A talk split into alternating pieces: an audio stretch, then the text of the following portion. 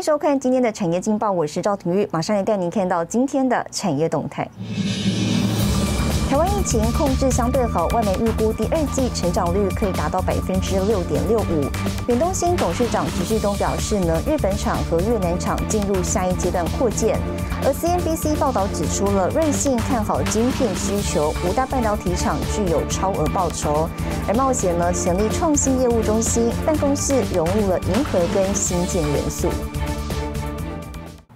好，再带您关心台股，美国科技股呢出现反弹，尤其金元双雄 ADR 同步收涨，带动今天股价呢是同步开高。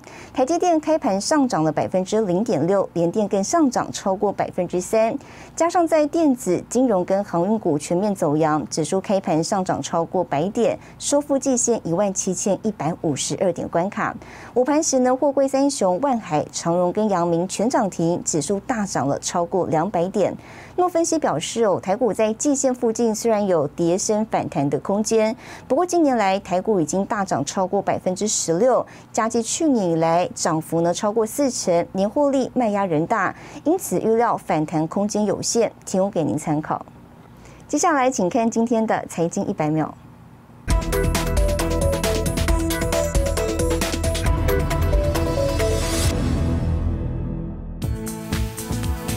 二十八号公布二零二一会计年度第三季营收财报，季营收为八十亿美元，年增百分之六十三。高通执行长艾蒙指出，台积电和三星为战略合作伙伴，但有了英特尔的加入，可让高通的供应链更具弹性，对业务有益。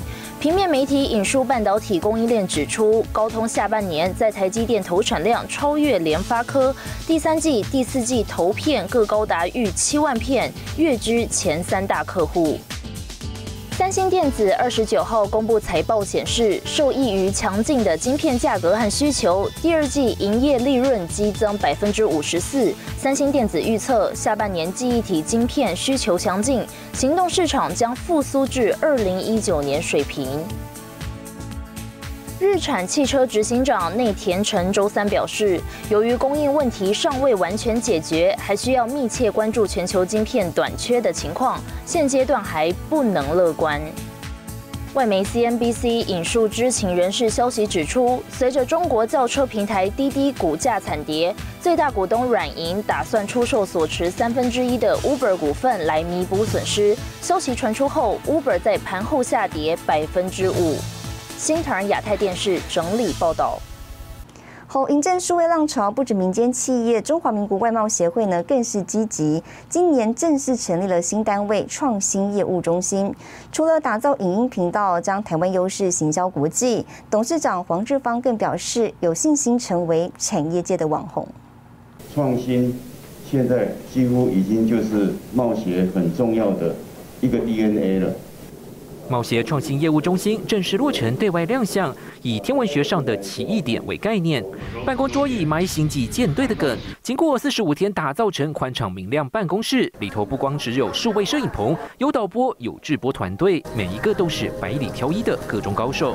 这上面配备有那个绿幕、黑幕跟白幕，就可以把它拉下来，那搭配我们自己的这个灯光。搭配我们自己的体脂机，还有我们的设备，那我们自己也有 in house 的人才能够做拍摄，做 YouTube 的直播，或者说拍一些我们有趣的小短片都可以。冒协将在今年的十月办理台湾国际。从动画制作影片，聘请各路数位人才，冒协成立自己的 YouTube 频道，培训自家主播群，编制共有十七人，整合在六十四个海外据点资源，行销台湾。从摄影棚租用、影片剪辑、美编包装后置，再到数位社群行销，一条龙服务。这些行销工具的支持之下，哈，啊，我们很有信心会成为台湾产业界的网红。我们会继续的用创新的手法来推动。除了这个之外，很重要的就是我们必须要往垂直。呃，生态系的方向来发展。面对数位转型浪潮，黄志芳定位创新业务中心是冒险的旗舰店，与 Google、亚马逊、微软等科技公司合作。未来不只是办展览，而是结合数位行销优势，将台湾产业特色推广到全世界。新台的电视只建立沈维彤，台湾台北报道。带您看到今天的国际重要财经报纸讯息。彭博社联准会暗示开始考虑缩减宽松政策。金融时报，疫情刺激科技消费需求，三巨头年获利翻倍，苹果、Google 母公司和微软获利合计近五百七十亿美元。华尔街日报，星巴克力推高价冷饮，带动销售成长近八成。季报显示呢，业绩正快速从疫情中复苏。日本产经新闻，疫情扩大，国际货币组织下调二零二一年日本经济增长率预期至百分之二点八。红绿建材是近年来全球热门的话题，在台湾有这么一位致力于发展环保建材的业者，以独创的卡扣式地板拿下第十八届的金风奖。总部设立于泰国曼谷，近十多年才回台发展，更拿下零甲醛的绿建材标章，用感谢和乐观的态度面对，让事业呢再创奇迹。接下来要带您看到台湾环保建材业者创业成功的故事。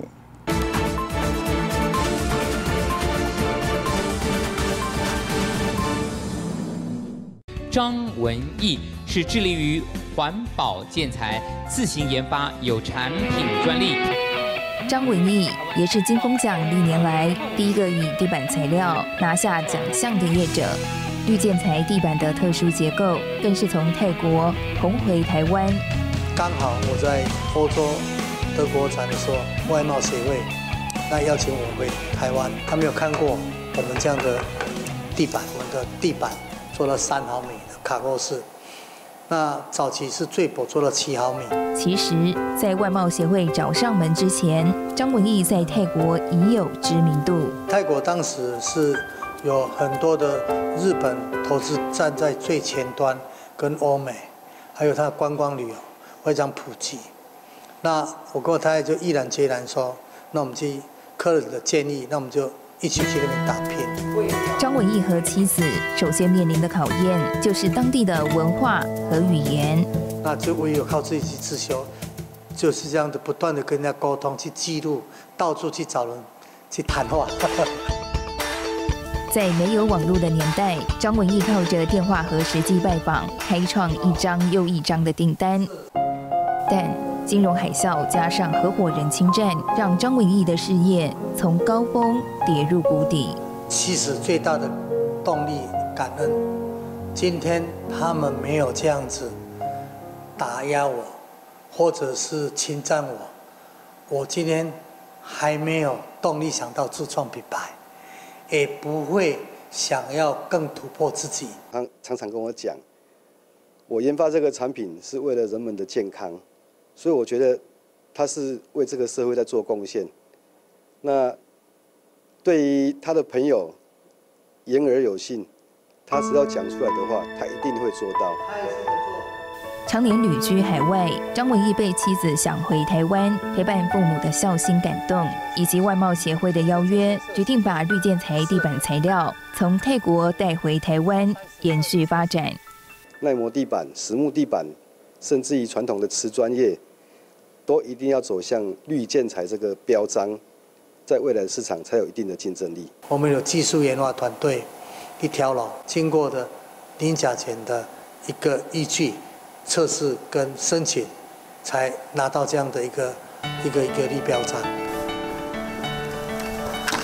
年近六十岁的张文义，大半辈子投入环保领域。如果创业能再重来，张文义笑着说，还是会选择这条路。